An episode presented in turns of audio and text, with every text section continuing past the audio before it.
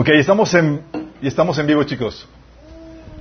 Um, vamos a poner ese tiempo en las manos de Dios. Que el Señor nos guíe y nos hable, nos toque. Amado Padre Celestial, te damos tantas gracias por tu presencia en medio de nuestro Señor. Porque tú vienes a visitarnos, porque te mueves entre nosotros, Señor. Y queremos, Señor, saber cómo conducirnos delante de ti, Señor, cuando estás en medio de nuestro Señor. Te rogamos que hables a través de, de, este mensaje, Señor, que hables a través de mí, que cubres cualquier deficiencia, Señor. Que despejes el ambiente espiritual, que tu presencia sea tan fuerte, Señor, a través de este mensaje, que cambie nuestros corazones, nuestras vidas y que podamos salir transformados, Señor, por tu poder, poder de tu palabra y tu presencia, Señor. Te lo pedimos, Padre, en nombre de Jesús. Así es. ¿Tenemos ya algunas sillas con quequito incluido, chicas?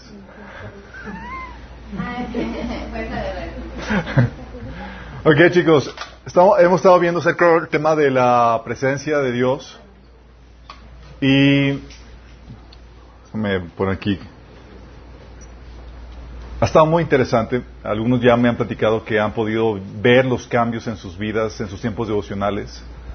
Uh, han sabido cómo ya empezar a traer la presencia de Dios. Es algo muy importante. ¿Alguien aquí ha sentido ya, ha, podido ponerlo en práctica y experimentar cambios en su vida, chicos? Genial. Muy interesante, chicos. Hagamos un repaso para aquellos que se les ha olvidado todo lo que hemos visto. hemos estado viendo diferentes aspectos de la presencia de Dios. Hemos estado viendo lo glorioso que es la presencia de Dios, lo deseable que es, lo codiciable que es. Como en la presencia de Dios hay gozo, hay paz, hay plenitud, hay victoria, hay bendición, chicos. Y hemos estado viendo cómo atraer la presencia de Dios sobre tu vida. Es ahí donde hemos estado platicando acerca de, de que el secreto está en la actitud, ¿se acuerdan? Tener la actitud correcta, es decir, la disposición correcta en tu corazón que hace que seas o te vuelvas atractivo delante de Dios. Y eso tiene que ver con la actitud en cuanto a, oye, estás con una actitud de fe, de confianza en Dios, de arrepentimiento, de humillación, humildad. En tu corazón está el deseo por Él, el adorarlo, el amarlo, el apreciarlo, el buscarlo. Hay gratitud hacia Él, hay compromiso, hay temor reverente, hay la meditación en Él o en su palabra, hay el conocimiento de Él, hay tu, atención está centrada en Él o no. Las cuestiones, chicos, hacen que, sin importar tu pecado, chicos, la actitud correcta, el pecado está resuelto. Dios ya lo cubrió por medio de la sangre de Jesús. A Dios lo que le interesa es tu corazón, tu actitud correcta. Y si tienes la actitud correcta, tú vas a hacerte agradable y atraíble a Dios, para Dios. Va a estar delante de Él. Pero si en tu corazón hay incredulidad, testarudez, orgullo, apatía a Dios, el hablar mal de Él o el quejar, el, ¿sí? el murmurar, el aborrecerlo, el despreciarlo, la indiferencia, el ignorarlo, la queja hacia lo que Él hace, el doble ánimo, la irreverencia, el pensamiento mundano, terrenal, la ignorancia de Él o la distracción en otras cosas cuando es hora de estar en su presencia. No esperes que sientes la presencia de Dios. Y peor aún, si en la actitud el enemigo lo está, que está metiendo la actitud eh, incorrecta como, oye, cuestiones de lascivia, cuestiones de amargura y demás, tú vas a traer la presencia incorrecta. Si tú permites o no administras bien tus pensamientos, tus actitudes, y el enemigo está logrando sembrar exitosamente la actitud incorrecta, vas a traer a los demonios que están sembrando esa actitud en tu corazón. Si hay quejas, si hay amargura, y tú no estás administrando bien tus pensamientos, tus actitudes, no estás resistiendo al enemigo, y el enemigo ve que puede contigo, esos demonios van a estar persistiendo en tu vida. Y si la persistencia se hace prolongada, puedes llegar a abrir una puerta para que te lleguen a poseer te vuelves un objeto de contacto. Por eso la perturbación en mucha gente persiste. ¿Por qué? Porque no han sabido ministrar la actitud. ¿Se acuerdan? Hemos estado hablando acerca de eso. Entonces, es la cuestión de actitud lo que va a permitir que sientas que entres o no en la presencia de Dios. También vimos cómo traer la presencia de Dios a un lugar. Vimos tres, siete aspectos que lo hacen.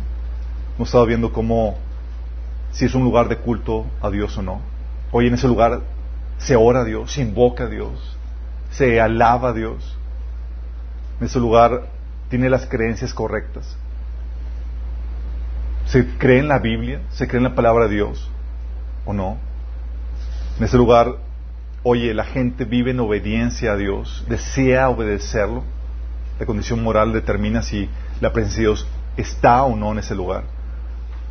Oye, ¿cómo están las relaciones? ¿Las relaciones están tóxicas o están fluyendo en el, en el Espíritu, con el carácter de Cristo? ¿Hay perdón, hay bondad, hay amabilidad, hay paciencia o no? Oye, personas poseídas por el Espíritu Santo, personas nacidas de nuevo, llevan la presencia de Dios donde quiera que ellos van. También puede venir la presencia de Dios por objetos consagrados. Hemos visto ejemplos. Se da y vimos que esos presencia en objetos es solamente efímera, pero se puede dar. Vimos caso de Pablo con los pañuelos, ¿se acuerdan? También vimos, oye, si es un lugar pulcro o no, chicos. La pulcritud se hubiera imaginado que determinante en atraer o no la presencia de Dios. En cambio, si hay culto a otros dioses, o se ahora a otros dioses, o demás, ¿qué presencia vas a traer? Del enemigo. Recuerdo comentarios de, hermanos en Cristo que venían de un trasfondo de católico carismático. Entonces, que eh, alaban al Señor y tienen música eh, cristiana, pero luego se vuelven a, música de donde alaban a María y demás. Y él me comentaba, decía, es que cuando estaban alabando a Jesús sentía la presencia de Dios, wow, sí, te metías y demás. Y de repente cambiaban y, y un canto para María y se iban.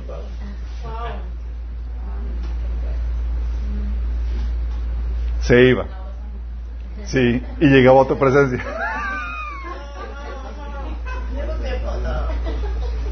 Sí. Oye, las creencias las hacen mentiras. Sí, habíamos, dice la Biblia que en los últimos tiempos muchos escucharán eh, doctrinas de demonios. Doctrinas de demonios. ¿Qué pasa? Si tú aceptas o abrazas la eh, mentira, si crees eso, vas a fomentar la presencia de esos demonios que están incentivando esa mentira. Van a permanecer ahí en ese lugar. También, oye, si vives en desobediencia, sin temor a Dios, estás abriendo puertas legales con los pecados que hay cometidos y vas a traer a los demonios que están fomentando esa, esa desobediencia. Luego peor aún si hay actitudes de la carne en las relaciones. Envidias, pleitos, celos, impaciencia, falta de perdón. También si hay personas poseídas, van a donde van esas personas, llevan sus demonios, objetos ocultistas o del enemigo. Oye, es que tengo mi estatuita del tal santo, de virgencita, o lo que tú quieras. Sí. O es que me la regaló mi abuelita, es de cariño. No creo en eso. Pero es de mi. Tengo un, tiene un valor sentimental especial para mi vida. Mm. Mm. Sí. O es de recuerdo. Sí, recuerdo una vez estábamos viendo taller de, de, eh, liberación y, y lo vimos dos veces, creo que en un periodo de dos años. En la primera vez, uno aquí trajo sus, sus recuerdos, eh, unas máscaras de unos dioses y demás. recuerdos de viajes que uno hace. Sí. Y en otro episodio llega una hermana con unos vasos con, con unas eh, imágenes de los dioses eh, indígenas y demás. Y es bonito, pero por más que sea recuerdo, órale, a destruir todo eso. También, oye, si es un lugar inmundo. Y el principio aquí esto, chicos, es, la idea es sencilla. Vas a traer aquel espíritu a quien tú hagas sentir cómodo. Lo que le llamo la ley de las cucarachas. ¿En qué sentido? Las cucarachas van a llegar a un lugar, chicos, si tú creas el ambiente propicio para ellas. Si tú lo mantienes limpio y demás, vas a mantener, no hay, no hay, no tienen por qué estar ahí. Sí. Pero si, o rato, si es, creas el ambiente propicio y vas a traer aquello que lo trae. Y el Espíritu está trabajando en tu vida y en la de la gente, en la del cuerpo de Cristo, para hacer de la presencia de Dios, para hacer tu vida y la vida de la iglesia un lugar donde Dios se puede sentir a gusto y puede estar ahí. Y tú y yo podemos cooperar en eso. La idea sencilla es, hazlo sentir cómodo. Haz de tu vida o del lugar un ambiente que lo atraiga, que lo haga sentir a gusto. Oye, pero si no te interesa Dios, no lo buscas, no lo amas sobre todo, o sea, ¿tú crees que Dios va a sentirse atraído a ti? ¿Por qué no siento Dios? Pues si llegas a tu devocional y estás en otras cosas. Sí. ¿Por qué no siento Dios en la alabanza? No, pues llegas y estás en otras cosas. Pero si tú lo haces sentir a gusto, oye, a donde llegas, ve Dios que, que vive en obediencia. Oye, con los frutos del Espíritu, Dios hace, wow, aquí estoy a gusto. Y se va a mover ahí. Y Dios trabaja en la vida de las personas, en los que han nacido de nuevo, para hacer de sus vidas y de la iglesia que es de Cristo ese lugar que es agradable para Él, porque quiere habitar en tu vida y entre su pueblo. Pero el enemigo también va a hacer lo mismo, chicos. El enemigo va a crear el ambiente donde él se siente a gusto. Por eso va, a fomentar ese tipo de situaciones. Oye, hay pleitos, hay iras, hay contiendas y demás, y el enemigo, wow, aquí estoy como en casa. ¿Has ido a esos lugares donde la gente llegas y es un chiquero, o sea, un lugar en mundo y demás, y dices, ¿qué onda? Y típicamente es una persona que está, tiene problemas de, perturbación o posesión demoníaca. Los demonios lo tienen así, en tal, de tal nivel que, que los, no los llevan a poder generar un orden, una limpieza, por la perturbación que tienen. Sí. El enemigo quiere también sentirse a gusto. Y va a trabajar en tu vida para tratar de desplazar la presencia de Dios y poder lograr permanecer, hace que su presencia esté en ti o entre los tuyos.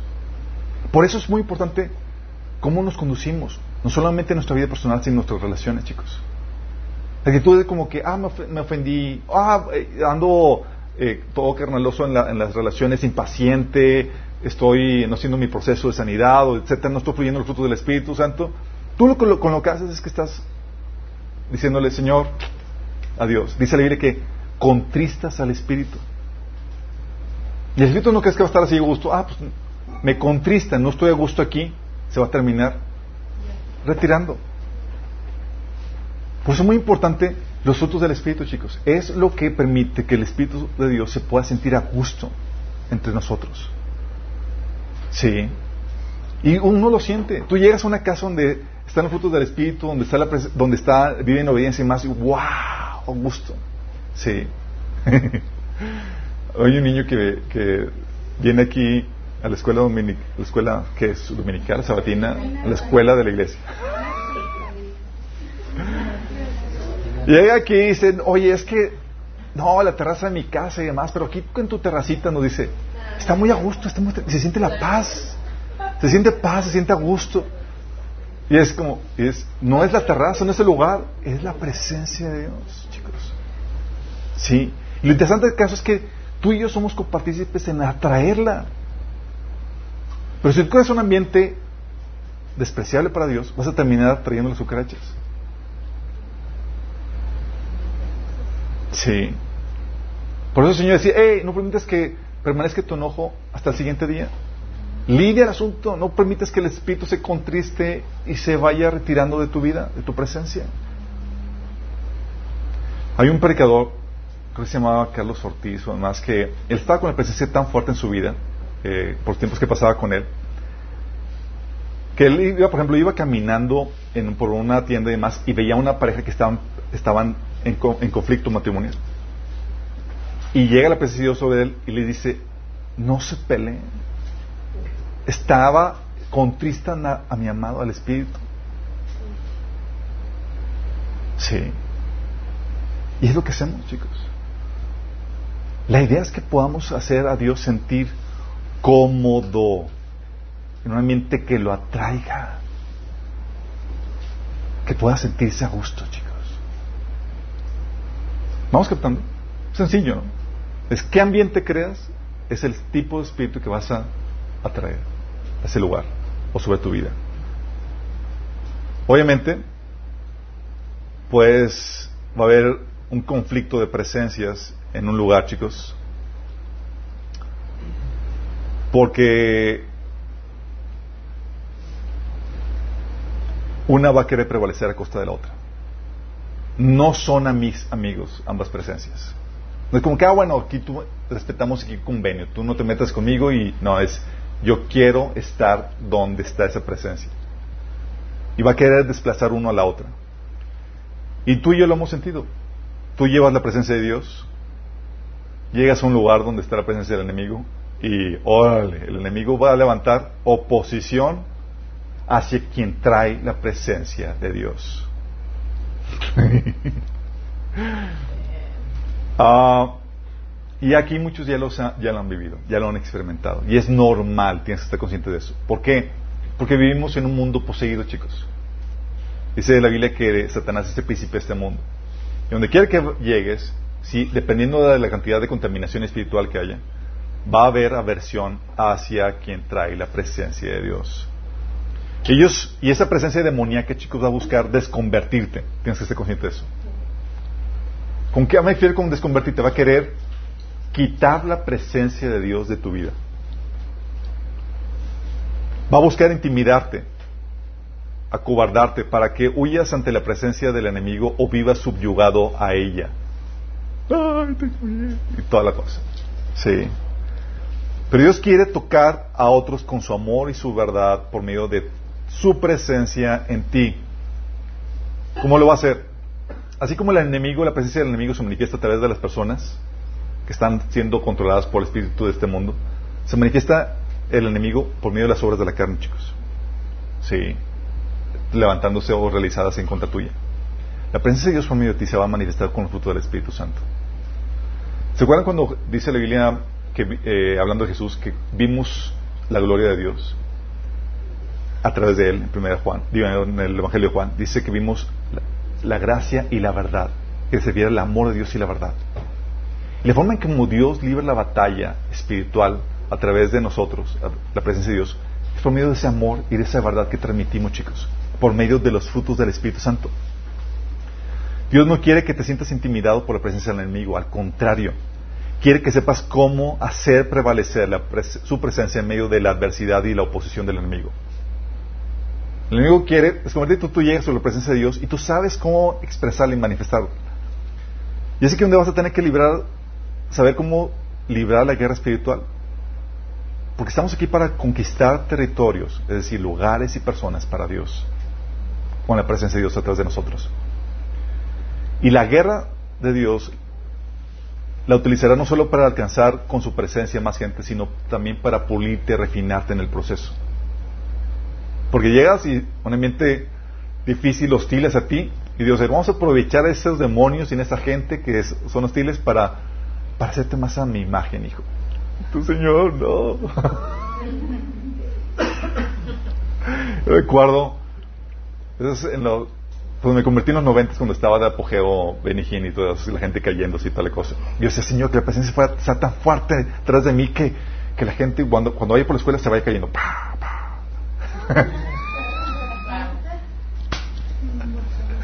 Pero Señor era como que no, hijito, quiero fluir por medio de, del carácter de Cristo atrás de ti, como sufriendo la ofensa y demás. Porque la manera como Dios derrite el corazón de la, de la gente adversa a Dios es por medio del amor. Por medio del amor. Por eso tenían que degollar a los mártires eh, para que no hablaran cuando eran, cuando eran muertos, chicos, porque veían con cuánta devoción y amor morían. Dicen, estos están llenos de paz y de amor, ¿qué onda con esto? Y terminaban convirtiéndose más gente por las, por las ejecuciones de, esa, de esos cristianos. Se, se, derretía el corazón para ellos. a sus ejecutores decían, los perdono y demás, y no podían con el peso de conciencia. Dios derritiendo el corazón de la gente, se ha endurecido por el poder de su amor, chicos, fluyendo a través de su pueblo, de los creyentes. Y es lo que Dios hace. Es la, es la forma en que ganamos o extendemos la presencia de Dios en nuestros familiares y la más gente que nos rodea, chicos. No es por imposición ni habilidades, es por medio del amor. Es amor incondicional y no merecido. ¿Qué eso, verdad? Nada, sí que chiste. Mejor que se caigan así de forma automática. Eso implica un cambio interno, chicos, muy intenso. Eso implica morir a tu forma de vida egoísta. Pero vale la pena. Dios quiere formarte su imagen y semejanza para que pueda fluir la presencia de Dios a través de ti de una forma más plena. Porque hay niveles, obviamente, en que se manifiesta la presencia de Dios. Pero la presencia de Dios, chicos, una vez que llega a una persona, una vez que llega a un lugar, uno tiene que saber cómo honrarla ya que está ahí. Y es aquí donde perdemos de vista este aspecto importantísimo en esto. La presencia de Dios en un lugar está para traer bendición. Llega y wow, sientes paz, plenitud, sientes el gozo, sientes la victoria, Dios está contigo bendiciéndote, librándote del enemigo y demás. Pero no solamente está para traer esa bendición, está para traer orden. Y en este sentido, su presencia es temible. Porque no puedes anhelar o traer la presencia de Dios para luego no honrarla. Llega a un lugar, llega a tu vida y es como que, ok, ahora ¿cómo la manejamos? ¿Cómo la tratamos? La presencia de Dios, chicos, viene a traer juicio, disciplina, castigo. Y es un aspecto de la presencia que casi no te hablan, chicos. Fíjate como menciona Pablo. Dice, ok, ya te adoptó como su hijo. ¿Qué pasa cuando, cómo, cuando Dios te adopta como su hijo, chicos? Cuando, cuando recibes el espíritu de adopción, dice Romanos, el Espíritu Santo, el espíritu de adopción, por el cual clamamos Abba Padre. Entonces Dios te hace suyo dándote su presencia, el Espíritu Santo. ¿Vale? Y ve que tu vida no está en orden. Entonces llega la presencia de Dios a hacer esto. Hebreos 12 del, 15, del 5 al 11. Y han olvidado por completo las palabras de aliento que como a hijos se les dirige. Hijo mío, ¿quiénes son los hijos? Aquellos en quien está el Espíritu Santo. Hijo mío, no tomes a la ligera la disciplina del Señor, ni te desanimes cuando te reprenda. Porque el Señor disciplina a los que ama y azota a todo el que recibe como hijo. Lo que soportan es para su disciplina, pues Dios los está tratando como a hijos. ¿Qué hijo hay a quien el Padre no disciplina? Y si a ustedes se les deja sin, sin la disciplina que todos reciben, entonces son bastardos y no hijos legítimos. Después de todo, aunque nuestros padres humanos nos disciplinaban, los respetábamos. ¿No hemos de someternos con mayor razón al Padre de los Espíritus para que vivamos? En efecto, nuestros padres nos disciplinaban por un breve tiempo, como mejor les parecía, pero Dios lo hace para nuestro bien, a fin de que participemos de su santidad. Ciertamente, ninguna disciplina en el momento de recibirla parece agradable, sino más bien penosa. Sin embargo, después produce una cosecha de justicia y paz para quienes han sido entrenados por ella. ¿Para qué le disciplina, chicos? Para que participen en su santidad. Es decir, estás viendo desordenado, llega la presencia de Dios a pulirte, a disciplinarte, para alinearte. Apocalipsis 2, del 4 al 5, del 1 al 5 dice, fíjate lo que dice, esto dice el que tiene las siete estrellas en su mano derecha. ¿Quién es? Jesús. ¿Qué, significan las, ¿Qué simbolizan las estrellas? Las iglesias. Dice, y se pasea en medio de los siete candelabros de, oro. Las siete estrellas son los ángeles y los candelabros de oro son, los, son las, eh, las iglesias. Dice que se pasea, tiene las, las, estrellas en la mano y se pasea por medio de los, de los candelabros, que son las iglesias. Dice, es la presencia de Dios moviéndose en medio de todos ellos. Y dice Jesús, que se pasea en medio de su iglesia. Tengo en tu contra que has abandonado tu primer amor. Recuerda de dónde has caído, arrepiéntete y vuelve a practicar las obras que hacías al principio. Si no te arrepientes, iré a quitarte de su lugar tu candelabro. ¿Qué hace la presencia de Dios en medio de ellos? Trayendo, ¿qué? Juicio, orden, disciplina. Más adelante dice que que dice, a quien amo, reprendo y disciplino o corrijo. A quien amo. Llega, es como que está mi presencia en ti, no solamente está para bendecirte, está para corregirte, moldearte, encarrilarte en el camino correcto. 1 Corintios 11, 72, fíjate lo que dice Pablo. Sin embargo, cuando el Señor nos juzga, nos está disciplinando para que no seamos condenados junto con el mundo. Está hablando de una situación donde el Señor, como método de disciplina, había matado a algunos y había enfermado a otros y otros estaban débiles. Dices, ay Señor, ¿qué onda con eso? Sí, la presencia de Dios es deseable, chicos. Pero viene a traer ese orden a la vida de las personas que, en las cuales está esa presencia. ¿Te acuerdas cuando estaba la presencia de Dios con el pueblo de Israel, el Señor dijo, ¿sabes qué? Ahí se ve, no voy a estar con ustedes. Porque si estoy ahí con ustedes, les voy a tener que zumbar. Dice en, en Éxodo 33, del 1.5 y del 15 al 17, el Señor dijo a Moisés, váyanse tú y el pueblo que se caste de la tierra de Egipto. Suban a la tierra que juré dar a Abraham, Isaac y Jacob. A ellos les dije, daré a esta tierra a sus descendientes. Enviaré a un ángel delante de ti para expulsar a los cananeos, los amorreos, los hititas, los fereceos, los hebeos y los jebuseos. Suban a la tierra donde fluye la leche y la miel. Sin embargo, yo no los acompañaré, porque son un pueblo terco y rebelde. Si lo hiciera, seguramente los destruiría en el camino. O sea, tan terco, no quería acompañarlos, chicos. Porque era, sabes que voy a terminar eliminándolos. Qué fuerte, ¿no? Dice, eh, Entonces, más adelante, versículo 15 eh, dice, entonces Moisés le dijo, si tú mismo no vienes con nosotros, no nos hagas salir de este lugar.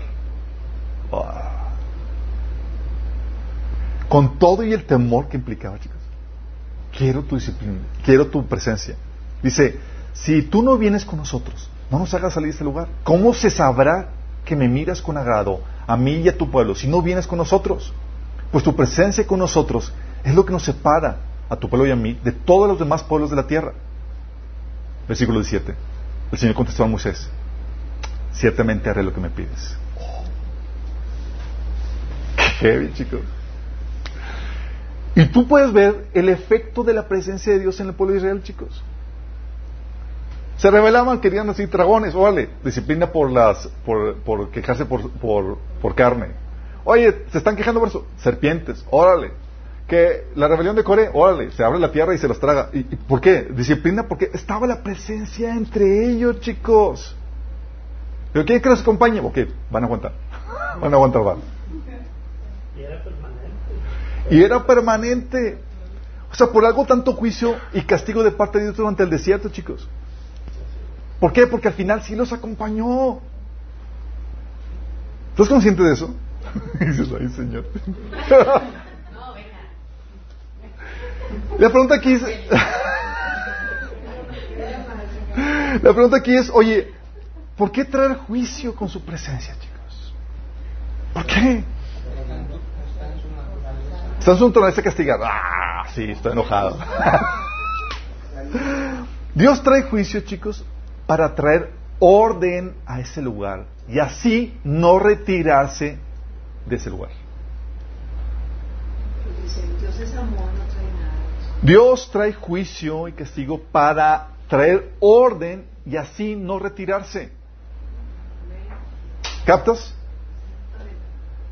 Oye, no quiero juicio, no quiero castigo, no quiero que me, no quiero que me alinee a su voluntad. Pues entonces no quiero su presencia. No quiero su presencia. Éxodo 33.3 Yo no los acompañaré porque son un pueblo terco y rebelde. Si los hiciera, seguramente los destruiría en el camino. O sea, ¿quieres que te acompañe? Va a haber pao pao. ¿Sí? Hebreos 12:8. Si ustedes se les deja sin la disciplina que todos reciben, entonces son bastardos y no hijos legítimos. Oye, no quiero que me discipline, no quiero. No puedes tener la presencia de Dios y no querer que te alinee a ella. ¿Por qué? Porque si no quieres alinearte, no quieres acceder a esa, corrección que viene por parte de tu Padre Celestial, vas a terminar repeliendo la presencia de Dios en tu vida. Se te va a terminar yendo. Y muchos le sacan. Muchos le sacan hasta que se dan cuenta de lo que se pierden, chicos. ¿Te acuerdas del episodio donde David llevó el arca y hubo un muerto ahí? Y dijo, no hombre, ahí, Señor, tu presencia, allá del ejército, por favor. Sí. Dice 2 Samuel 6 del 13 al 12. Colocaron el arca de Dios en una carreta nueva y se le llevaron de casa de Binadab que está situada en, una colina. Nota. Primera tontería que hicieron aquí. ¿Sobre quién está, debe eh, ser trasladada el arca del pacto? Sobre los levitas. Era no carreta, no cualquier persona, objeto sagrado, y por instrucción de la ley, Dios ordenó, tiene que estar cargado sobre los, sobre los hombros de los levitas. Y aquí, pues dijeron, ah, pues nos vale, aquí vamos a hacer como, vamos a celebrar a Dios como, como nos venga, órale. Use y Agío, hijos de Abinadab, guiaban la, la, carreta nueva. O sea, hasta era nueva la carreta. Señor le va a agradar esto. La carreta del año. Mientras David y todo su pueblo de Israel danzaban ante el Señor con gran entusiasmo, cantaban en son de arpas, liras, panderetas, cistras y címbalos. O sea, decían, oye, componte unas nuevas rolas para este evento. Era, vamos a celebrar al Señor y tal cosa. Al llegar a la parcela de Nicón, los bueyes tropezaron, pero Usa extendió la mano, extendiendo las manos, sostuvo el arca de Dios. Entonces la ira del Señor se encendió contra Usa por su atrevimiento y le hirió de muerte ahí mismo. De modo que Usa cayó fulminado junto al arca. David se enojó porque el Señor había matado a Usa. Así que llamó a aquel lugar Pérez Usa, nombre que conserva hasta el día de hoy. Enojado David en su insolencia porque, oye, pues ¿qué hice? ¿Cómo hiciste? Ignoraste la palabra de Dios, da instrucciones en cuanto a cómo se debe manejar eso. Exclamó, es mejor que no me lleve el arca al Señor. Mejor de lejecitos. Y como ya no quería llevarse el arca del Señor a la ciudad de David, ordenó que la trasladaran a la casa de Obed-Edom, oriundo de Gad. Fue así como el arca del Señor permaneció tres meses en la casa de Obed-Edom de Gad, y el Señor lo bendijo a él y a toda su familia. ¿Ah, no quieres? Allá va a ir la bendición. En cuanto le contaron al rey David que por causa del arca del Señor había bendecido la familia de Obed-Edom y a toda su hacienda, David fue a la casa de Obed-Edom y en medio de una gran algarabía trasladó el arca de Dios a la ciudad de David. Ok, no, pues siempre sí quiero. ¿Por qué? Se va la presencia de Dios y se va la bendición, chicos. Se va la paz, se va la plenitud, se va todo. Todo se va. Dice la Biblia que tu amor es mejor que la vida y el amor de Dios solamente se experimenta en la presencia de Dios. Por eso lo mejor que puedes hacer es atender a la repensión y alinear tu vida para que la presencia de Dios permanezca en ti, chicos. Es por eso que Dios te corrige, es porque, hijito, quiero que mi presencia permanezca en ti. ¿Y qué haces? ¿Te alineas? ¿Te acuerdas qué pasó con David cuando cometió la borrada de Betsabé y, el homicidio que, hizo? ¿Se acuerdan? David escribió un salmo, Salmo David, el Salmo 151 cuando el profeta fue a verlo por, haberlo eh, por eh, haber cometido adulterio eh, con Betsabé. Tú lees el Salmo y tú notas que no pide que se le quite el castigo, chicos, o el juicio que se le sobrevino. Al contrario, lo considera justo. Lo que pide es que no se quite la presencia de Dios de él. Fíjate lo que dice David, Salmo 51. Ten misericordia de mí, oh Dios, debido a tu amor inagotable. A causa de tu gran compasión, borra la, mancha de mis pecados. Lávame de la culpa hasta que quede limpio y purifícame de mis pecados. Pues reconozco mis rebeliones, día y noche me persiguen. Contra ti y solo contra ti he pecado, he hecho lo malo ante tus ojos. Quedará demostrado que tienes razón en lo que dices y que tu juicio contra mí es justo. Fíjate, no está reprochando los juicios. Pues soy pecador de nacimiento, si es desde el momento en que me concibió mi madre, pero tú deseas honradez desde el vientre y aún ahí me enseñas sabiduría. Purifícame de mis pecados y quedaré limpio. Lávame y quedaré más blanco que la nieve. Devuélveme la alegría. deja que me goce ahora que me has quebrantado. No sigas mirando mis pecados, quita la mancha de mi culpa. Crea en mí, oh Dios, un corazón limpio y renueva un espíritu fiel dentro de mí. Versículo 11. No me expulses de tu presencia y no me quites tu Espíritu Santo. Restaura en mí la alegría de tu salvación. Haz que esté dispuesto a obedecerte. Entonces enseñaré a, enseñaré a los rebeldes tus caminos y ellos se volverán a ti. Perdóname por derramar sangre, oh Dios, que salva. Entonces con alegría cantaré de tu perdón. Desata mis labios, oh Dios, para que mi boca pueda alabarte. Tú no, tú no deseas sacrificios, del contrario te ofrecería uno. Tampoco quieres una ofrenda quemada. El sacrificio que sí deseas es un espíritu quebrantado. Tú no rechazas un corazón arrepentido y quebrantado, oh Dios. Mira a con tu, con tu fervor y ayúdala. Reconstruye las murallas de Jerusalén. Entonces te agradarán los sacrificios ofrecidos con un espíritu correcto, con ofrendas quemadas y ofrendas quemadas enteras. Entonces volveré a sacrificar toro sobre tu altar. ¿Te das cuenta de la actitud de David? 51 del Salmo.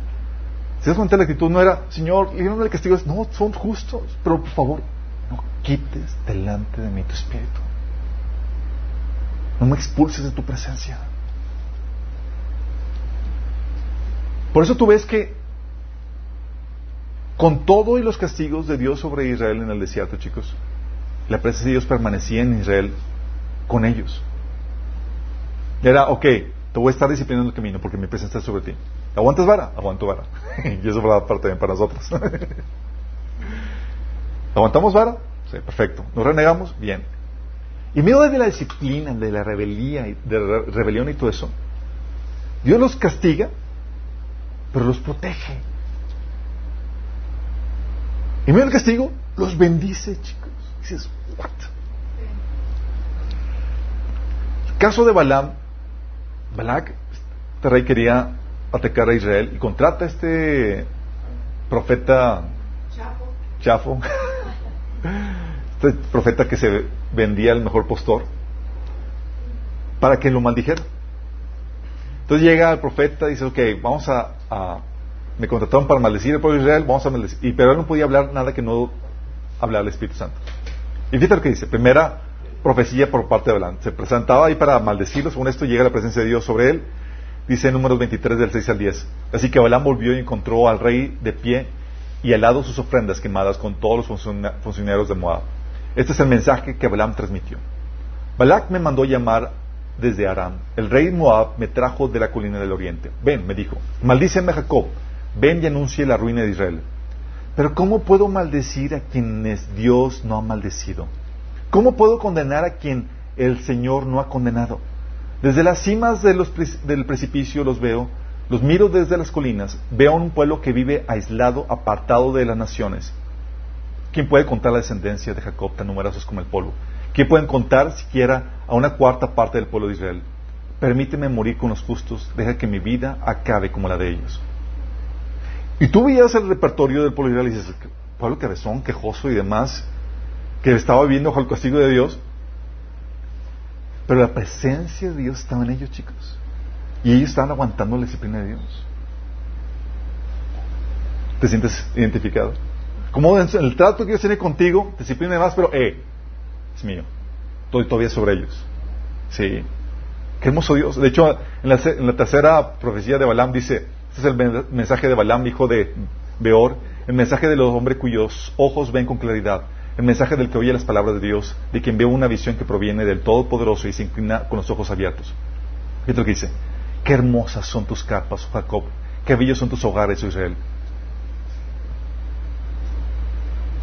Señor, acabas de fulminar unos cuantos porque te desobedecieron. y Señor, sale esto, dice, se extiende ante mí como arboledas de palmeras, como jardines por la ribera, son como altos árboles plantados por el Señor, como cedros junto a las aguas. Agua fluirá desde sus cántaros, sus descendientes tendrán todo lo que necesitan. Su rey será más grande que Agag, su reino será exaltado. Dios lo sacó de Egipto para, para ellos, Él es tan fuerte como un buey salvaje. Él devora a las naciones que se le oponen, que quiebra sus huesos en pedazos y los, les atraviesa como flechas. Como un león, Israel se agazapa y se, y se tiende como una leona. ¿Quién se atreverá a despertarla? Bendito todo el que te bendice, oh Israel, y maldito todo el que te maldice. Y es lo que Dios hace con nosotros, chicos. Por el hecho de que está la presencia de Dios en tu vida, aunque haya disciplina, Dios te bendice te resguarda, te protege de la maldición y de cualquier cosa que el enemigo quiera hacer en tu contra. Qué heavy. Por la presencia de Dios en ti. Porque, y porque está la presencia de Dios en ti, va a haber el pao pa, pero eso significa que te está rechazando Dios. Si se retira, se retira la bendición. Si se retira, te entrega a Satanás. Si no se ordena tu vida,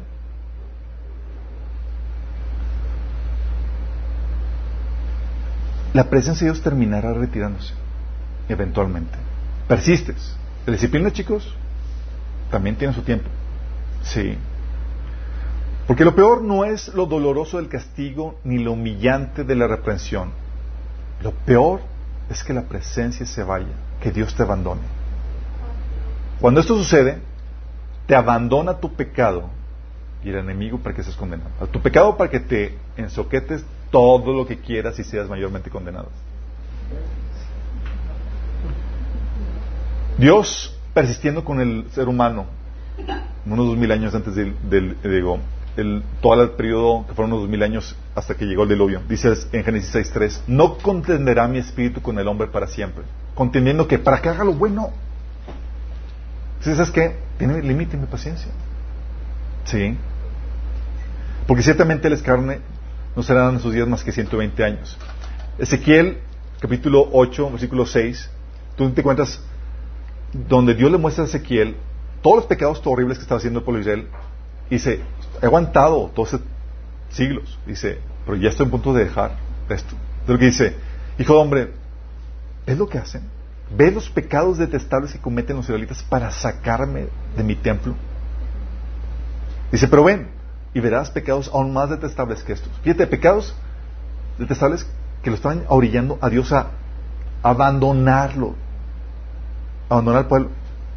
Y en el capítulo 10, versículo 8 sucedió. Luego la gloria de Dios salió de la entrada del templo y sostenía en el aire por encima de los. O sea, ya la gloria de Dios diciendo Dios al templo. Ahí se ven, chicos. Y eso es lo peor que te puede pasar. Sí, ya no ver Pau Pau te está dando rienda suelta para que te tasques. Es lo que dice Romanos 1 del 28 al 29.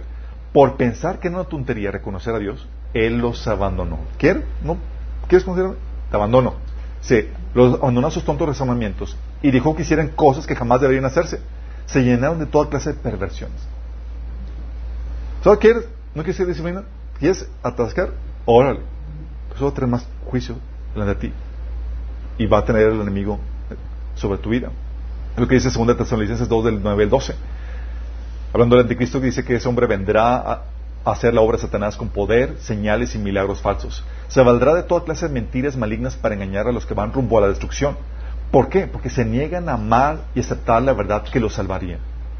Por eso Dios les envía un poder engañoso para que crean la mentira. ¿Qué poder engañoso es, chicos? Satanás y el anticristo, chicos. ¿No me quieres a mí? Te dejo a la contraparte. Acuérdate, repele la presencia de Dios, atrae la presencia de quién? De Satanás. Dice, por eso Dios les envía un poder engañoso para que crean la mentira. Entonces serán condenados por deleitarse en la maldad en lugar de creer en la verdad. ¿No quieres tener nada que ver conmigo? Ok, dejamos al enemigo. Así dejamos que te que seas bien condenado. Sí. Condenado. Y ese queda interesante, chicos, porque si estás en autoridad, si te das cuenta cómo la presencia de Dios viene a traer ese juicio. Y lo peor que puede suceder es que se aparte la presencia de Dios de tu vida. Que yo ya ni te corrija ni nada. Es como que, ah, pues me está yendo bien cuando estoy diciendo lo malo. Uy, tiembla. Sí. Tiembla. Sí. Persistes y ya espantaste la presencia de Dios de tanto que persististe. Es lo que pasó, lo que me pasa en, en Hebreos capítulo 10 menciona de, de aquellos que experimentaron de la, de la presencia del Espíritu Santo, pero ya no pueden volver porque ya se alejó el Espíritu Santo que ya no hay quien los convenza. Sí. Acuérdate quién es el que trae convicción de pecado. El Espíritu Santo. Imagínate qué tan, qué punto llegó la resistencia al Espíritu Santo en la vida de esas, de esas personas que lo llegaron a tener, que ya el Espíritu Santo se alejó. Por eso, chicos, el juicio es algo que viene a ser, es porque te quiero alinear, ¿por qué? Porque quiero permanecer en ti. Entonces, ¿qué voy? Voy a corregirte para hacer de tu vida o hacer del lugar donde está un ambiente agradable a mi presencia. Pocas palabras, la presencia empieza a poner las cosas en orden y eso duele. ¡Ay, Señor! ¿Se te ha pasado? Y empieza a ¡Ah! Sí. Y hace eso al Señor porque quiere hacer de tu vida, de ese lugar, un ambiente agradable. Tu familia, tu casa, tu iglesia. Y si estás en, en autoridad, ¿qué crees? La presencia de Dios va a fluir por medio de ti para poner ese orden.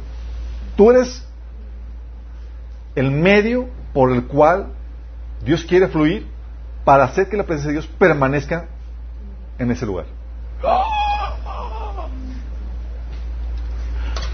Caso de Moisés con Israel, chicos.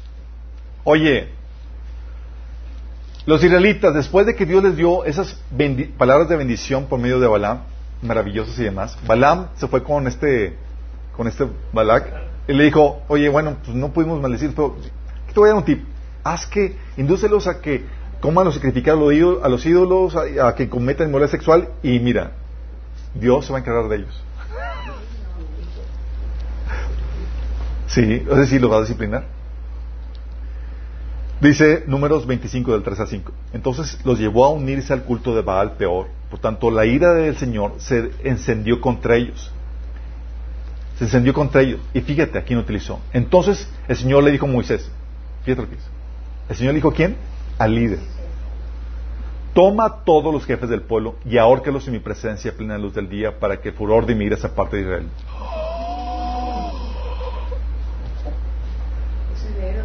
Y dicho Señor, no Señor, no lo quiero hacer. Ahí se ven. ¡Qué heavy!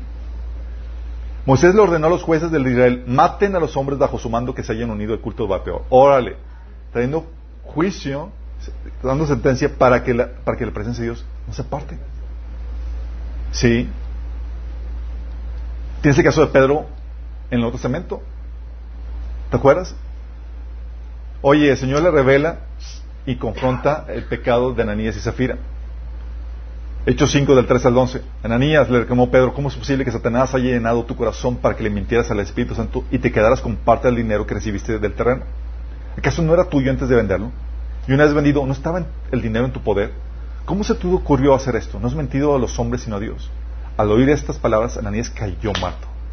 Y un gran temor se apoderó de todos los que se enteraron de lo sucedido. Entonces se acercaron a, los más jóvenes, envolvieron el cuerpo y se lo llevaron y le dieron sepultura. El grupo de jóvenes se encargaba de la sepultura, chicos, ahí. Unas tres horas más tarde entró la esposa sin saber lo que había ocurrido. Dime, le preguntó Pedro, ¿vinieron ustedes, vendieron ustedes el terreno por tal precio? Sí, dijo ella, por tal precio. ¿Por qué se pusieron de acuerdo para poner a prueba al Espíritu Santo? Le recriminó Pedro. Mira, los que sepultaron a tu esposo acaban de regresar y ahora te llevarán a ti. Entonces entraron los jóvenes y al verla muerta, se la llevaron y le dieron sepultura al lado de su esposo. Y un gran temor se apoderó de toda la iglesia y de todos los que se enteraron de estos sucesos. Sí, disfrutaron la presencia de Dios, estaba muy fuerte la revelación y todo eso, pero con eso, el Pau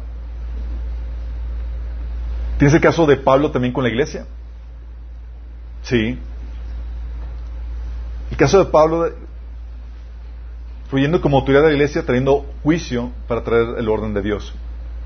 Que es el que estaba en pecado de teniendo relaciones con su madrastra.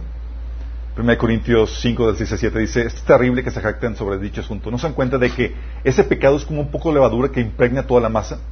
Desháganse de la vieja levadura, quitando ese perverso de entre ustedes. ¿Qué, está haciendo el, eh, ¿qué estaba haciendo el, como líder de la iglesia?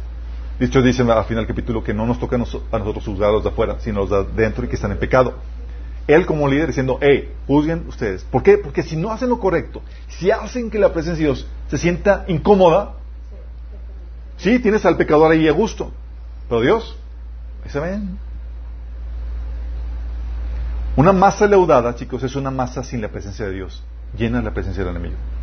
Y para eso no, eh, cuidado. No me hagan sentir incómodo entre ustedes. Sí. Pablo, de hecho, en 1 Timoteo 1.20 también comenta, dice, y Meneo y Alejandro son dos ejemplos.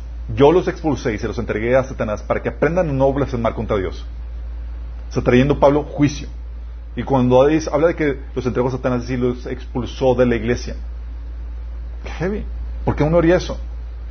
Porque antes de la consideración por un hermano, digo, se expuso al hermano por consideración a su salvación pero aún también por consideración de la presencia de Dios en medio de la congregación.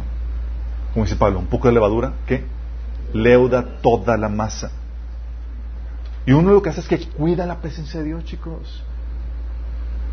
Y el líder es responsable de eso. Al imponer su orden en un lugar, tú lo que haces como líder es traer la presencia de Dios, como lo va a hacer Jesús cuando venga. ¿Qué crees que va a hacer Jesús cuando venga, chicos? Para traer la presencia de Dios sobre toda la tierra y que se venga el reino de Dios. ¿Qué va lo primero que va a hacer? Juicio. Juicio. ¿Y qué hace el juicio? Es poner las cosas en orden. A ver, ¿quién está ordenado aquí? Por eso dice Mateo 13 del 40 al 42. Así como se recoge la mala hierba y se quema en el fuego, ocurrirá también al fin del mundo. El Hijo del Hombre enviará a sus ángeles y arrancará de su reino a todos los que pecan y hacen pecar. Los arrojará al horno encendido, donde habrá llanto y rechinar dientes. Por eso, chicos, les vamos a establecer la presencia de Dios, es vamos a hacerla sentir cómoda. Vamos a quitar todo lo que está desordenado. Sí, por eso llega en el Apocalipsis 19, del 11 al 16, que, que llega Jesús. Llega así con bandera de paz, eh, amiguito. Llega con toda la caballería a ejecutar juicio. Sí, a poner y el orden y eliminar todo lo que se contrapone el orden de Dios. ¿Por qué? Porque se viene a establecer la presencia de Dios sobre la tierra. ¿Qué pasaría si la autoridad no hace nada, chicos? Si la autoridad sabe y no hace nada, se gana la desaprobación, la reprensión y hasta el juicio de Dios. Porque típicamente, ¿por qué no haría nada la autoridad, chicos? ¿Está de acuerdo, tal vez? La comodidad, chicos. Típicamente porque honran más a los hombres que la presencia de Dios. Es, es que si no, me van a, o sea, o sea, me van a criticar. Van a decir cosas, se van a poner, etcétera. ¿Te acuerdas Jesús, el reclamo a los líderes de la iglesia en Apocalipsis 2 del 14 16? Dice Jesús, no obstante, tengo unas cuantas cosas en tu contra. Toleras ahí a los que se aferran a la doctrina de Balaam, el que enseñó a Balak a poner tropiezo a los israelitas, incitándolos a comer alimentos sacrificados a los ídolos y a, comer, a cometer inmoralidades sexuales. Toleras asimismo a los que sostienen la doctrina de los nicolaitas. Por lo tanto, arrepiéntate de otra manera y de pronto para pelear contra ellos con el poder, con la espada que sale de mi boca. Fíjate que habla, tengo en contra de ti esto. Tú como líder no estás haciendo nada al respecto. Desaprobación de Dios. Si lo mismo le dice a la iglesia de, de Teatira, que dice, sin embargo tengo en tu contra que toleras a Jezabel, esa mujer que dice se profetiza. Desaprobación al líder. ¿Te acuerdas? La tolerancia de Elí para con sus hijos ante todos eh, los estragos que estaba haciendo en cuanto al servicio del templo. Dios estaba así como que, ah, pues, tranqui. No. Envía un profeta, le dice esto. Cierto día un hombre de Dios vino a Elí y le dijo, le dio el siguiente mensaje del Señor. Yo me revelé, a tus antepasados cuando eran esclavos del faraón en Egipto. Elegí a tu antepasado Orón de entre todas las tribus de Israel para que fuera mi sacerdote y ofreciera sacrificios sobre mi altar, quemara incienso y vistiera el chaleco sacerdotal cuando me, servía. Y les asigné las ofrendas de los sacrificios a ustedes, los sacerdotes. Entonces, ¿por qué menosprecian mis sacrificios y las ofrendas? Porque sus hijos servían en las ofrendas, chicos, y hacían dos tragos de cosas. Sí, las estaban como cualquier, o sea, con toda la irreverencia posible. Dice, ¿por qué les das más honor a tus hijos que a mí? Y este líder decía, hijitos, pórtense, no hacía nada. Era el líder ahí y no los despedía, no les, nada, era como que, ah, pórtense bien. Dice, ¿por qué les das más honor a tus hijos que a mí? Pues tú y ellos han engordado con lo mejor de las ofrendas de mi pueblo Israel. Por tanto, el Señor Dios de Israel dice, prometí que los, que los de la rama, de, los de tu rama, la tribu de Leví, me sirvieran siempre como sacerdotes. Sin embargo, honraré a los que me honran y despreciaré a los que me desprecian. Llegará el tiempo cuando pondré fin a tu familia para que ya no me sirva el sacerdocio. Todos los miembros de tu familia morirán antes del tiempo. Ninguno llegará viejo. Con envidia mirarás cuando derrame prosperidad sobre el pueblo de Israel, pero ninguno, ningún miembro de tu familia jamás cumplirá sus días. Los pocos que sean excluidos de servir en mi altar sobre, eh, en mi altar sobrevivirán, pero solamente para que sus ojos queden ciegos y se les rompa el corazón y sus hijos morirán de muerte violenta. Y para comprobar lo que les dije, que lo que dije se hará realidad, haré que tus hijos, Ofne y Fines, mueran el mismo día. Entonces levantaré a un sacerdote fiel que me servirá y hará lo que yo deseo. Y estableceré para él mis, lo estableceré para mis reyes ungidos. Qué fuerte, ¿no? ¿Por qué? ¿No te importa la presencia de Dios? ¿No te interesa traer el orden de Dios? Y Dios es celoso por causa de la gente que quiere bendecir en ese lugar. Y tú como líder estás puesto para atraer ese orden. ¿Te acuerdas lo que pasó también con Saúl? Saúl 15, versículo 1 al 4, 10 al 11, 22 al 24 dice, un día Samuel le dijo a Saúl, Señor me dio, me envió a ungirte como rey sobre el pueblo de Israel. Así que pon atención al mensaje del Señor. Así dice el Señor Todopoderoso. He decidido castigar a los amalecitas por lo que hicieron a Israel, pues no dejaron pasar al pueblo cuando salía de Egipto. Así que ve a atacar a los amalecitas ahora mismo. Destruye por completo todo lo que les pertenezca. No tengas compasión. Mátalos a todos, hombres y mujeres, niños y recién nacidos, toros y ovejas, camillos y asnos. Instrucción de Dios clara. Pon mi orden aquí. Sí. ¿Lo hizo Saúl? Lo hizo en medias, es decir, no lo hizo. Y entonces la palabra de Dios llegó a Samuel. Dijo, me arrepiento de haber hecho rey a Saúl, pues se ha apartado de mí y me ha llevado y no ha llevado a cabo mis instrucciones. ¿Cómo se, ¿Por qué se apartó del Señor?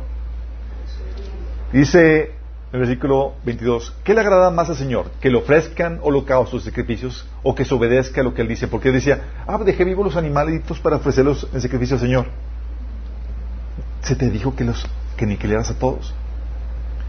Dice que le agrada más al Señor que se ofrezcan holocaustos y sacrificios o que se obedezca lo que Él dice. El obedecer vale más que el sacrificio y el prestar atención más que la grasa de, de carneros. La rebeldía es tan grave como la adivinación y la arrogancia como el pecado de la idolatría. Y tú como has rechazado la palabra del Señor, Él te ha rechazado como al rey. He pecado, admitió Saúl. He quebrantado el mandato del Señor y, sus instrucciones. Los soldados me intimidaron y les hice caso. ¿Por qué razón no se sometió, no estableció el orden de Dios ahí? Por agradar a los hombres. Chicos. Es que, ¿qué va a decir la gente? Va a ver feo, van a presionar, van a ser... Y es, ¿quieres o no la presencia de Dios ahí? ¿A quién vas a honrar más? ¿A la presencia de Dios o la presencia de los hombres que están ahí? Por eso el peso de responsabilidad sobre los líderes, chicos, es enorme. Porque no es cualquier cosa. del orden que establezca va a determinar si llega o no la presencia de Dios a ese lugar, bajo su liderazgo. Si agradan a los hombres, a Dios presencia. ¿Estamos conscientes? Afortunadamente también el juicio puede venir de forma directa, sin a pesar de los líderes. Sí, y eso muchas llega cuando el líder no sabe, o no hace nada, o no puede hacer nada por diferentes situaciones. Y llega la presencia de Dios, llega el juicio de Dios a ese, a ese, a ese grupo, a esa gente, a ese lugar, chicos, porque hay suficiente gente que teme a Dios y atiende a Dios porque su corazón es correcto. Típicamente porque son niños espirituales o porque están, tienen momentos de debilidad y hay que hacer, hacer la corrección. Pero en esencia, tiene suficiente material para seguir trabajando con ellos. Tienes la iglesia de Corintio, chicos. No se imagínate. Cada Santa Cena era una. ¿Cómo le podríamos llamar?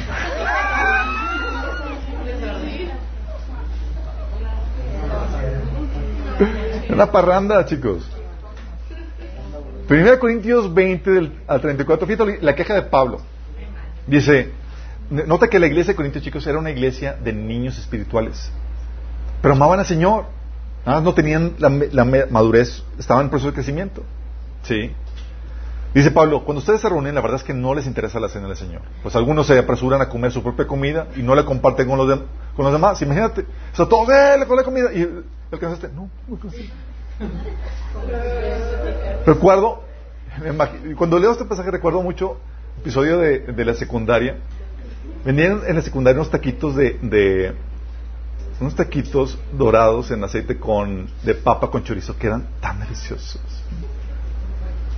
Oye, y pues uno pues, de estudia hambre, no traía típicamente nada y no te mandaba nada, de lonche. Pero veías a tu compañero que de repente a la hora del recreo desaparecía. Y lo veías de lejos con taquitos. ¡Eh! de él. Nada más se, se volteaba y era.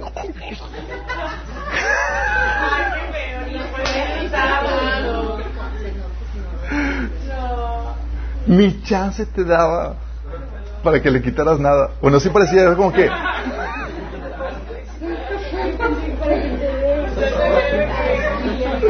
Oye, la Santa Cena, o digo que.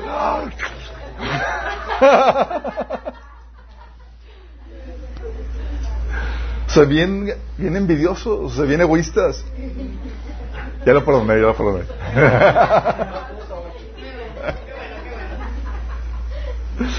dice Pablo, dice, como resultado algunos se quedan con hambre mientras que otros se emborrachan. Son unos con hambre, o sea, ya, dragones, y otros con hambre, otros borrachos. O sea, caos total, chicos. Imagínate la, la escena. ¿Qué? ¿Acaso no tienen sus propias casas para comer y, se eh, y beber? Dice, ¿o de veras quieren deshonrar a la iglesia de Dios y avergonzar a los, que, a los pobres? ¿Qué supone que debo decir? ¿Quieren que los elogien? Pues bien, de ninguna manera los elogiaré por eso. O sea, está hablando de que son dignos de, de reprensión, de disciplina, chicos.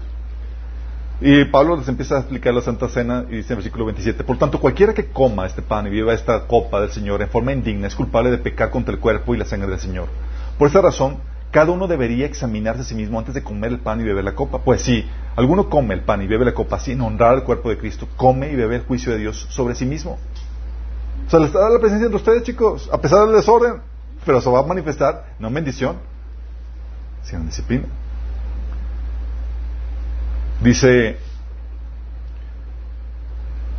pues si alguno come eh, pan y bebe la copa sin honrar el cuerpo de Cristo, come y bebe juicio de Dios sobre sí mismo. Esta es la razón por la que muchos de ustedes son débiles y están enfermos y algunos incluso han muerto. Si nos examináramos a nosotros mismos, Dios no nos juzgaría de esa manera. Sin embargo, cuando el Señor nos juzga, nos está disciplinando para que no seamos condenados junto con el mundo. Fíjate cómo el juicio de Dios aquí es para corrección. Porque el estar presente dice, va, toya, el corazón es moldeable, son, este, quieren seguirme y demás, y aquí va a traer el pavo, pavo, va a traer el juicio, pero es para corrección, no, mi presencia no se va a apartar. Dice, así que amados hermanos, cuando se reúnen en del Señor, espérense unos a otros, si de veras tienen hambre cada uno, coma en su casa, a fin de no traer juicio sobre ustedes mismos cuando se reúnan. Tremendo compasión del Señor, la presencia de Dios amándonos y cubriéndonos, pero corrigiéndonos también, para que no se fuera, no se vaya de nosotros. Tienes el caso de Tiatire, chicos. Nadie está poniendo orden y llega Jesús y dice, no hay orden, pero la gente todavía me ama y demás, vamos a traer juicio ahí. Dice Apocalipsis 2 del 20 al 25. Fíjate, Jesús hablando. Tengo en tu cuenta que toleras a Jezabel, esa mujer que dice se profetiza. Con su enseñanza engaña a mis siervos, pues los induce a cometer inmoralidades sexuales y a comer alimentos sacrificados a los ídolos. Le he dado tiempo para que se arrepienta de su inmoralidad, pero no quiere hacerlo. Por eso la voy a postrar en un lecho de dolor. ¿Quién lo va a hacer? Jesús, directamente, chicos. Y a los que cometan adulterio con ella, los haré sufrir terriblemente a menos que se arrepientan de lo que aprendieron de ella.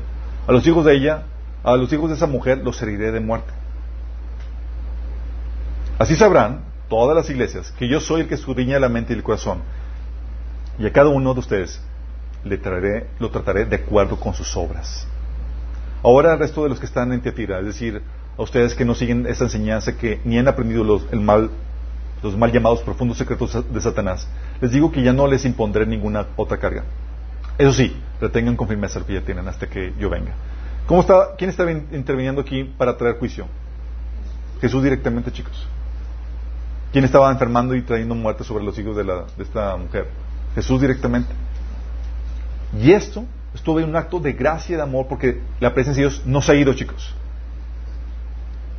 Lo mismo pasa con la iglesia de Pérgamo cuando habla de los que tienen la doctrina de Balak. Dice que él, que los, él los va a castigar. O tienes el caso de Jonás, chicos. ¿Te acuerdas de Jonás?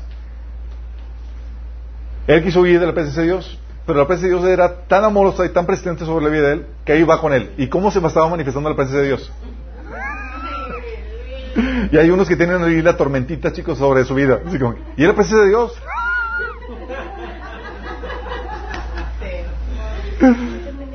Sí, la, ¿has visto las caricaturas de la novecita que los persigue? Es la presencia de Dios persistiendo para que te alinee, chicos. Es lo que dice Jonás 1 del 7 al 16. Porque ya Jonás, sabíamos, huyó de la presencia de Dios porque no quería predicarle a los de Niño. Dice, los marineros estaban ahí porque vino una tormenta bien terrible. Los marineros, por su parte, se dijeron nosotros, vamos a echar, echamos suertes para averiguar quién tiene la culpa de que nos haya venido este desastre. Así lo hicieron y la suerte recayó sobre Jonás. Entonces le preguntaron, dinos, ¿quién tiene la culpa de que haya venido este desastre? ¿A qué te dedicas? ¿De dónde vienes? ¿Cuál es tu país? ¿A qué pueblo perteneces? Soy hebreo, temo al Señor del cielo que hizo el mar y la tierra firme, le respondió. Al oír, al oír, esto, los marineros se aterraron aún más y como sabían que Jonás huía del Señor, pues él mismo se los había contado, le dijeron, ¿qué es lo que has hecho? Qué Pero el mar se iba enfureciendo más y más, así que le preguntaron, ¿qué vamos a hacer contigo? Para que el mar se deje de azotarnos. Tómenme y láncenme al mar. O sea, me imagino a este tipo así como que, yo no me voy a aventar. A ver, aviéntame.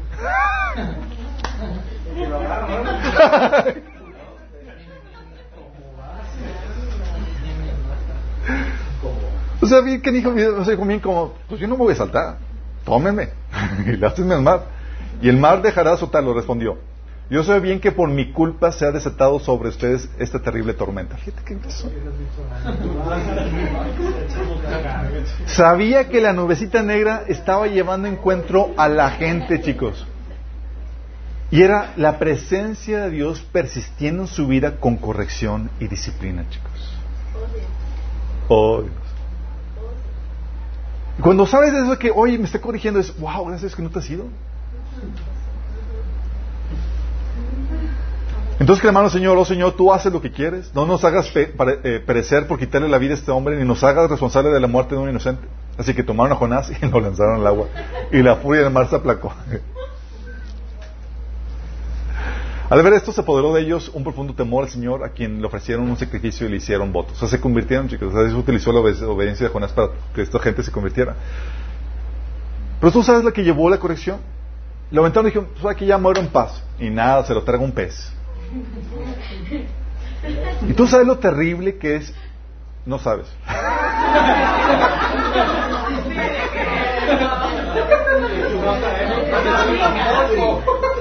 Pero te puedes imaginar lo terrible que es estar un pez, o sea, que no se lava la boca, que tiene toda la putrefacción ahí adentro, pues muertos y demás, y los ácidos y toda la cosa. La corrección llegó a tal grado, chicos, que ocasionó que Jonás se arrepintiera, clamara al Señor y Dios le dio, lo restauró, le dio otra oportunidad. Pero es lo que Dios hace, chicos. La presencia de Dios trayendo juicio para ordenarte a su voluntad. ¿No entiendes? Ya no viene juicio para corrección. Viene juicio para condenación. Esto viene cuando la mayoría o todos se han apartado. Sí. Sí, son unos cuantos juicios para corrección. Oye, había unos cuantos en la iglesia de Teatira, de Pérgamo que estaban mal. Oye, vamos a corregir. Sí, pero el corazón de la gran mayoría sigue fiel a mí y demás. Si es grupal y persiste, trae el juicio de Dios para condenación, chicos. Es decir, ya sabes que para destruirte. Ole. Escucha esto. Dios llamando, reprendiendo antes de abandonar a una iglesia. O sea, Dios ya a la puerta, diciendo, ¿sabes qué? Estoy a punto de retirarme. La presencia de Dios estaba ya a la puerta, así como sucedió con el, con el caso de Ezequiel. Y le dice el Señor a la iglesia de la Odisea, conozco tus obras, sé que no eres ni frío ni caliente. Ojalá fueras lo uno o lo otro. Por lo tanto, como no eres ni frío ni caliente, sino tibio, estoy por vomitarte de mi boca. ¿Qué está a punto de hacer el Señor? Es, va contigo, chicos. Es decir, mi presencia se va de ti. Y Dios en misericordia diciendo, eh, eh, estoy por irme, estoy por vomitarte. Dice, soy rico, me he enriquecido y no me hace falta nada, pero no te das cuenta de cuán infeliz, miserable, pobre, ciego y desnudo eres tú. Por eso te aconsejo que de mí compres oro refinado para, por el fuego, para que se, te hagas rico, ropas blancas para, que te vistas y cubras tu vergonzosa desnudez, y colirio para que te lo pongas en los ojos y recobras la vista. Yo reprendo y disciplino a todos los que amo, por lo tanto sé fervoroso y arrepiéntete. Era, chicos, el llamado de Jesús antes de partir de ese lugar. Dicho dice, ¿en dónde está Jesús? En esa iglesia. Mira, estoy a la puerta. Está en la entrada, chicos, ya a punto de decir adiós. Todavía dando la oportunidad de decir, todavía dando la oportunidad, puedo, puedo volver a entrar si me abren la puerta. ¡Qué heavy! ¿Te imaginas? La iglesia de Sardi, chicos, es el caso donde Dios, y la iglesia ya está muerta, y es Dios todavía insistiendo queriendo darle electroshocks. ¿Sí? La iglesia de los es como que estoy a punto, estás a punto de morir.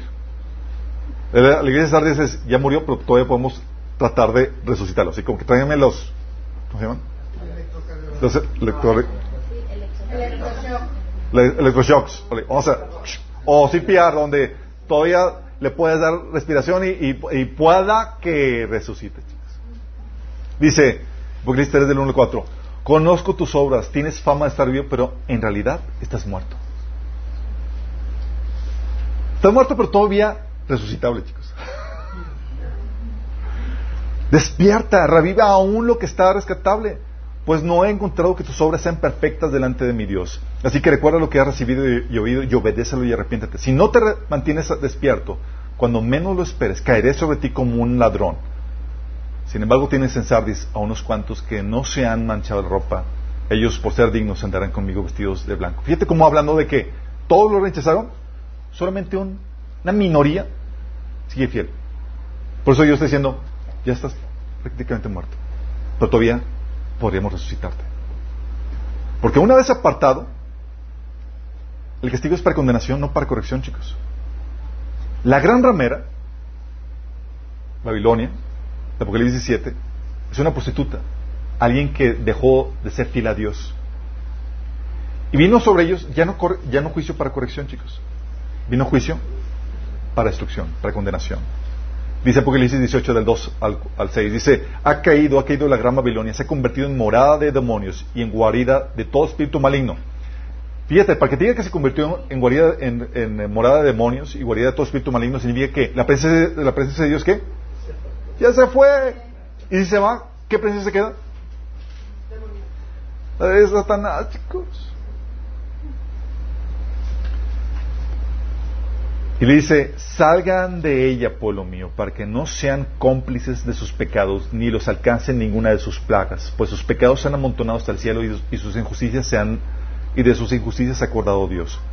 Páganle con la misma moneda, denle doble de lo que ha cometido, con la misma copa que ella preparó bebida, mezclenle una doble porción. Es decir, era para desaparecerlas ya, por completo. ¿Ocasionó producto qué? De que Dios los abandonó se hizo morada de demonios. Y fíjate que aún este juicio lo hace lento o progresivo para que alcancen a huir todavía los pocos que están ahí, salvables. Aún así el amor de Dios. Tú puedes ver este juicio para, para condenación, chicos, en Sodoma y Gomorra también, en, la, en los cananitas que fueron conquistados por el pueblo de Israel, donde era ya, suficiente, vamos a eliminarlos. Es un juicio no para corrección, chicos. Es un juicio para condenación. Obviamente, gracias a Dios, en algunos episodios el abandono es solamente por tiempo limitado, porque aún todavía Dios lo está utilizando para corrección. Y lo tienes, tienes varios casos de ese, de abandono temporal. Tienes el caso de Israel. ¿En toda su apostasía? ¿Dios lo abandonó por completo? No. De hecho, dice Deuteronomio 28 del 47 al 48. Si no sirves al Señor tu Dios con alegría y entusiasmo por la gran cantidad de bendiciones que has recibido, Servirás a los, a los enemigos que el Señor enviará contra ti. Pasarás hambre y sed, andarás desnudo y carente de todo. El Señor te pondrá por cuello un yugo de hierro que te oprimirá seriamente hasta destruirte. Fíjate hablando de que no estuviste a gusto con el Señor, sirve al enemigo, te entrega al enemigo. Y el Señor lo que hace, chicos, el pueblo de Israel fue abandonado por el Señor, por decir, ya cuando vino el juicio, la condenación a partir del año 70. Vino el juicio y murieron más de dos millones de judíos. Y los entregó a su suerte, chicos, los abandonó. Pero dice que la Biblia que ese abandono no es por completo. Y el pueblo de Israel, en ese abandono, van a terminar recibiendo, aceptando al anticristo como su rey. vamos a dejar que te asques de bien bonito. Pero ¿para qué? Para que veas lo terrible que es estar con el incorrecto. ¿Pero con qué propósito? Para que vengas a mí arrepentido. Por eso dice Romanos 11 del 25 al 26, mis amados hermanos, quiero que entiendan este misterio para que no se vuelvan orgullosos de ustedes mismos.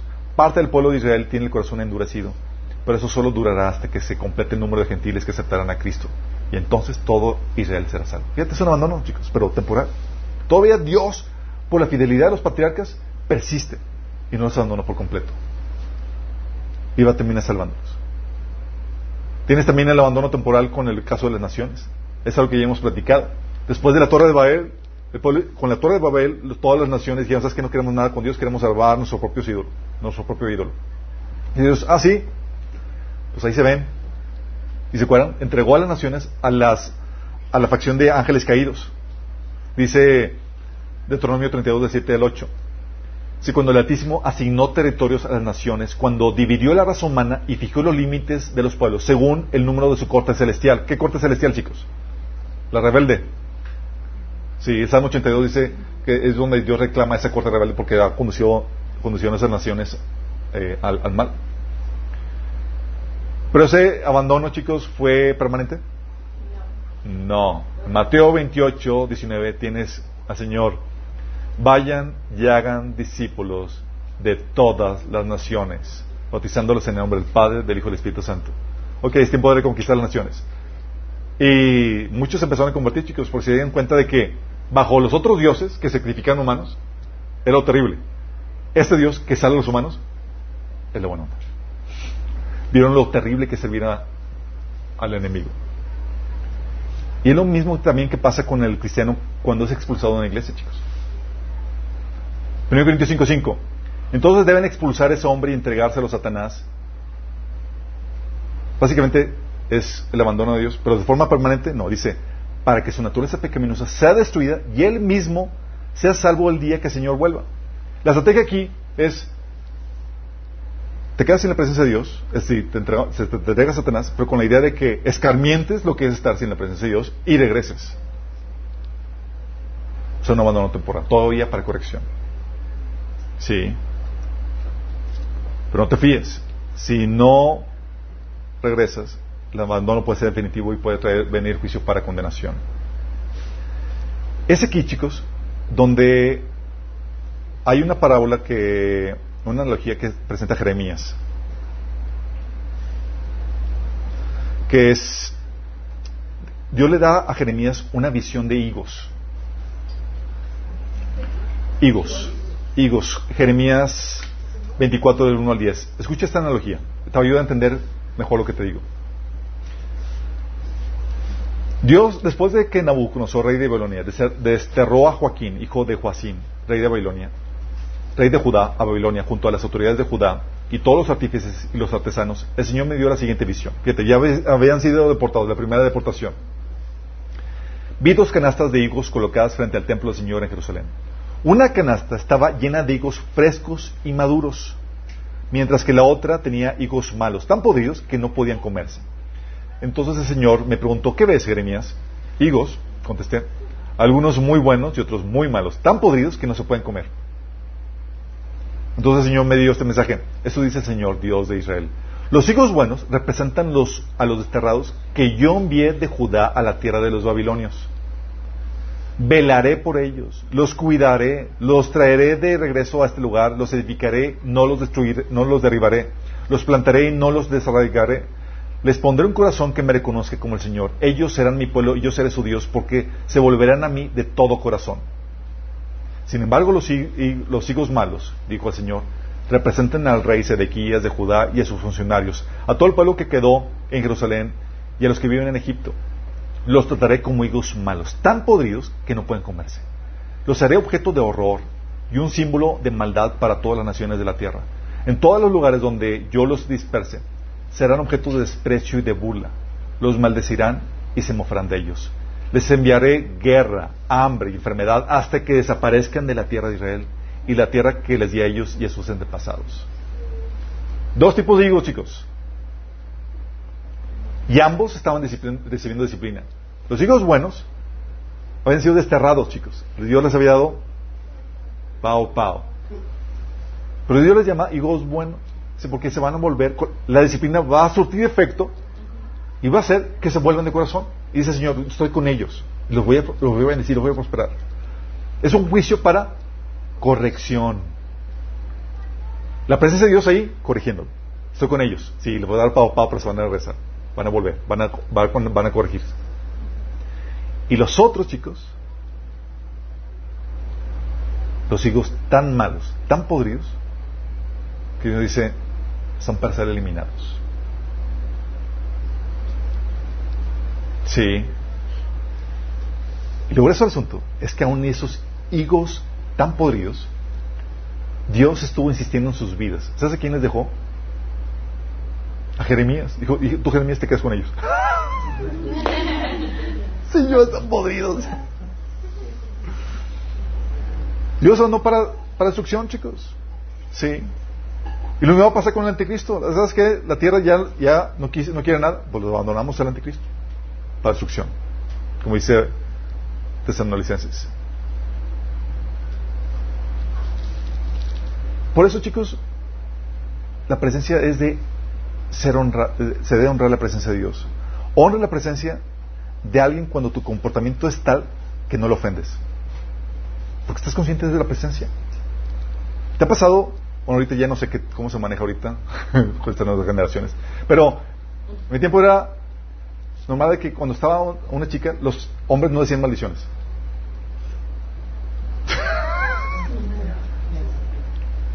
ya no aplica, ¿verdad? Pero era lo normal, era como que hay una mujer, ah, pues te guardas. Sí. ¿Qué hacías? Honraba la presencia de la mujer. O estaban entrando tus papás y te guardabas en cómo te conducías, porque era, están tus papás, era, no vas a hablar malas palabras delante de ellos. Eso es honrar la presencia, chicos. Te comportas de forma especial. Oye, cuando llega un dignatario o gente importante, oye, hazte con modales y toda la cosa. Sí. Pasa usted y toda la cosa. Honras la presencia, chicos, de las personas. No haces nada que le resulte ofensivo, porque estás honrando a, esas personas. No haces nada que sea de mal gusto, te comportas. Bueno, Dios espera que honre su presencia de la misma manera. Dios espera que te vuelvas consciente de la presencia de Dios en tu vida, siempre, y de la presencia en medio nuestro. En tu casa, en tu iglesia, porque si deshonras la presencia de Dios, espera juicio, castigo su parte, porque su presencia no va a pasar desapercibida en tu vida, ni en la vida de su pueblo. Deshonra su presencia, va a venir juicio, castigo, primero para corrección, persistes para abandono y condenación. En el Antiguo Testamento, chicos, la presencia de Dios era algo sumamente temible. Sumamente temible, chicos. Persona que se acercaba trataba irreverentemente la presencia de Dios, mira, así. Le tienes a usa, aunque quiere decir algo bueno. Pero no estaba siendo reverente con todo respecto a las, a las instrucciones que Dios había dado. Tienes también los hijos de Adón, tienes a un montón de personas muertas por la presencia de Dios. En el Nuevo Testamento, nosotros por tener acceso a la presencia de Dios, a veces perdemos esa reverencia. Y hacemos como si nada. Y hemos perdido algo de temor. Pero la Biblia nos enseña que en el Nuevo Testamento no tiene por qué ser menos temible. Tú ves cómo se manejaba la presencia de Dios con el pueblo de Israel en el desierto. Dices, bueno, es que la presencia de Dios está ahí, hay sacrificio y demás. Pablo dice en 1 Corintios 10, del 1 al 10, retomando esas experiencias y aplicándolas a la iglesia. Dice, no quiero que desconozcan, hermanos, que nuestros, antepasados estuvieron todos bajo la nube y que todos atravesaron el mar. Todos ellos fueron bautizados en la nube y en el mar para unirse a Moisés. Todos también comieron el mismo alimento espiritual y tomaron la, la, misma bebida espiritual, pues bebían de la roca espiritual que los acompañaba y la roca era Cristo. Sin embargo, la mayoría de ellos no agradaron a Dios y sus cuerpos quedaron tendidos en el desierto. Todo eso sucedió para servirnos de ejemplo. ¿Cómo, Señor? ¿Estás diciendo que podrías manejarte así lo mismo con nosotros? Sí. Todo sucedió para servirnos de ejemplo a fin de que no nos apasionemos por lo malo como lo hicieron ellos. No sean idólatras como lo fueron algunos de ellos, según está escrito. Se sentó el pueblo a comer y beber y se entregó al desenfreno. No cometamos inmoralidad sexual como algunos lo hicieron, por lo que en un solo día perecieron veintitrés mil. Tampoco pongamos a prueba al Señor como lo hicieron algunos y murieron víctimas de las serpientes. Ni murmuremos contra Dios como lo hicieron algunos y sucumbieron a manos del ángel destructor. Misma presencia temible en el Antiguo Testamento, diciendo Pablo, eh, escribimiento de eso. Porque esa presencia temible está entre ustedes. Y ustedes, corintios, ya la están experimentando. Algunos de ustedes ya les ha dado el Señor a Por eso, Pedro, en 1 Pedro 1, 17, dice, ya que invocan como Padre al que juzgue con imparcialidad las obras de cada uno, vivan con temor reverente mientras sean peregrinos en este mundo. ¿Vivan cómo? Temor reverente. Porque sí, chicos, la presencia de Dios es para que vivamos en ese temor reverente. Dice que los demonios tiemblan. Nosotros debemos de vivir en ese temor. Honrar la presencia de Dios. No hacer nada que les agrade. Que lo deshonre. Que sea repulsivo para Él es volverte consciente. Cuando te vuelves consciente de la presencia de Dios, te comportas diferente. Quieres agradarlo, quieres honrar su presencia. Ya sabes, Dios, con tal de no quitar su presencia, te va a hacer llevar por a esos tragos amargos de corrección y demás, porque Él quiere permanecer en tu vida, en la vida de su pueblo, y vas a dar las correcciones necesarias para que permanezca su presencia. No se quieren moldear, persisten en el pecado. Dios dice: Estoy a la puerta, estoy a punto de vomitarte. Y viene juicio ya no para corrección, para condenación. La presencia de Dios es hermosa, chicos. Pero debemos de saberla honrar y tratar